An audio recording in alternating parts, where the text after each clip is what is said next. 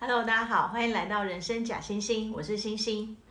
不知道大家有没有看过呢？有一些清朝流传下来的照片，尤其是一些清朝皇室的照片呢，更是吸引我的注意。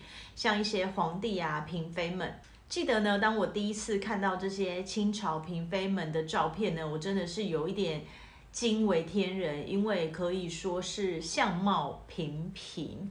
和我们以往呢，在电视剧中看到的这些小主们呢的那个长相，真的是大相径庭。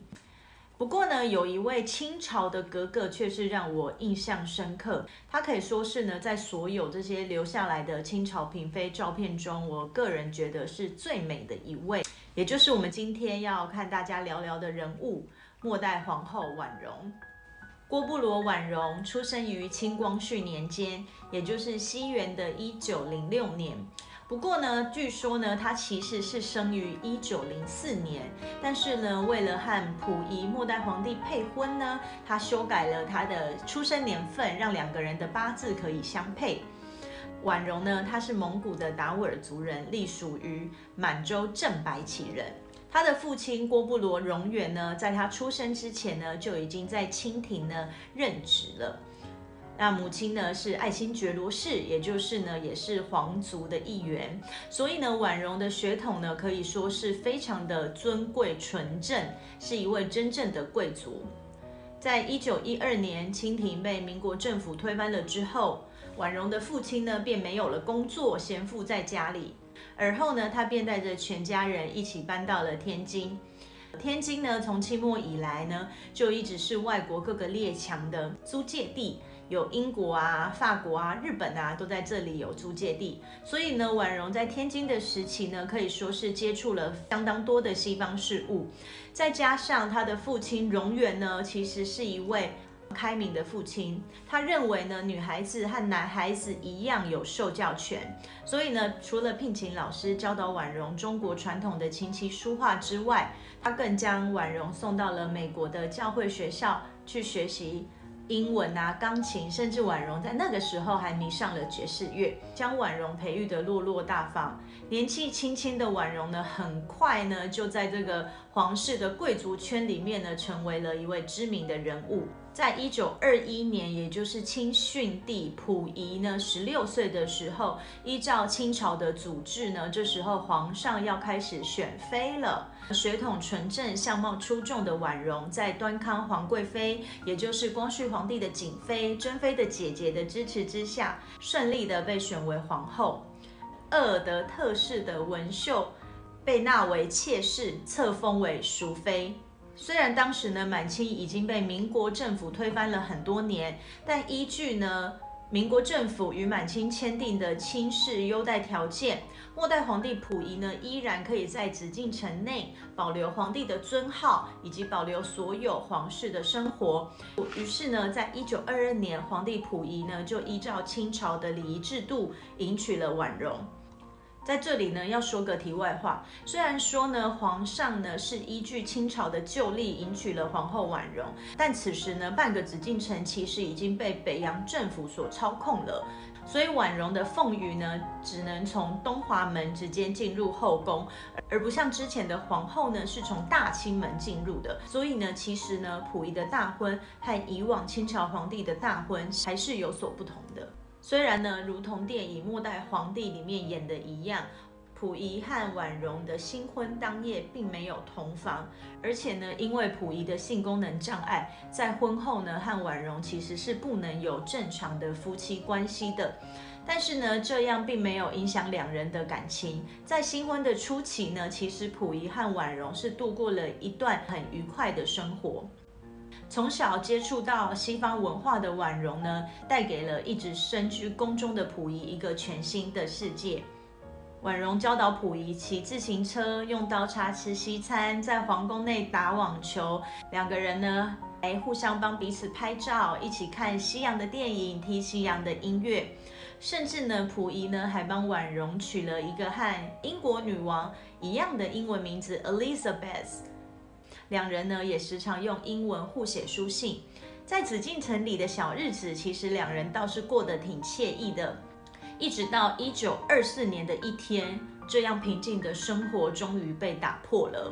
冯玉祥等军阀发动了甲子政变，也称为北京政变，要求呢溥仪呢取消他皇帝的尊号，以及要在两天之内搬离紫禁城。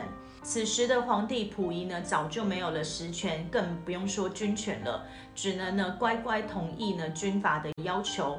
带领着皇后婉容、淑妃文绣以及一些侍从宫女们，匆匆逃离了紫禁城。在辗转之下呢，来到了日本的租界地天津生活。婉容从小就在天津长大，所以天津呢，她可说是熟门熟路的。而且呢，她在这里可以摆脱皇后封号的束缚。她烫了时髦的发型，穿上合身的旗袍，就像天津的所有的贵太太一样，逛百货公司、吃西餐，和溥仪呢一同在天津的社交圈中活跃着。但是呢，外表的光鲜亮丽却隐藏不了。婉容内心的空虚，受新式教育的婉容其实一直向往着一夫一妻制。从大婚的那日开始，她便对溥仪的妾室淑妃文绣有众多的不满，处处找文绣的麻烦，争风吃醋。再加上和皇帝溥仪有名无实的夫妻生活，让婉容的内心越发寂寞、郁郁寡欢。其实呢，婉容的原生家庭有遗传性的精神病，加上呢，婉容呢经常经痛又患头风。早在紫禁城的时期呢，婉容就已经在溥仪的同意之下，使用鸦片来缓解她的疼痛。到了天津呢，婉容对于鸦片的瘾头越来越大，脾气也越来越不好。在一九三一年呢，雪上加霜的事情发生了。淑妃文绣在长期受到溥仪的冷落以及各种不公平的待遇之下，她离开了府邸，并且呢向溥仪提出了离婚。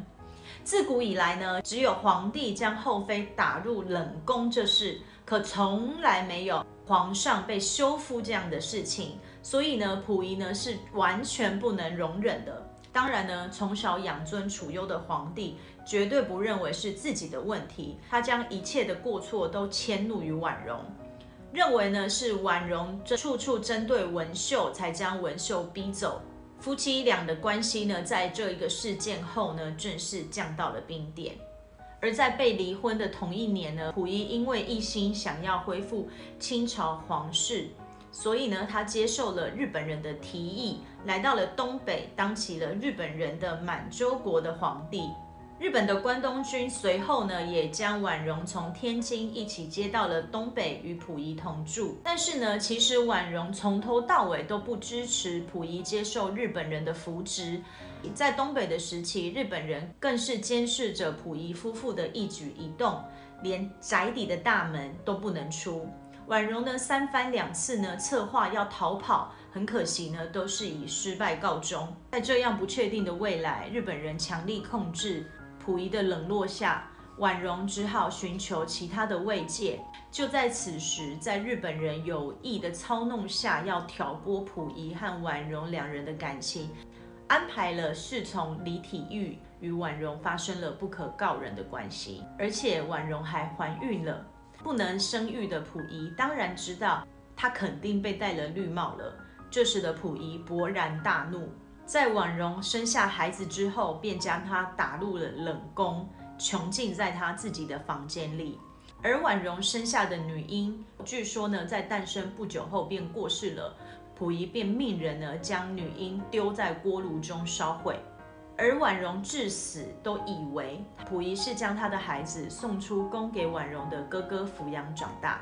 失去孩子又被囚禁的婉容，这时心理和生理都终于崩溃了。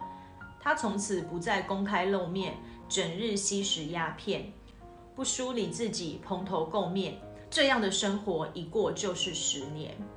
因为长期被关在不见天日的房间里，婉容的眼睛开始畏光，几近失明。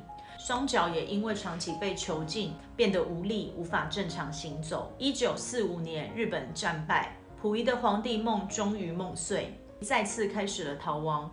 这次他没有带上他的皇后婉容，婉容最终被共产党的游击队给俘虏，先后迁移了许多地方，最后据说是死在了吉林省的延吉监狱里。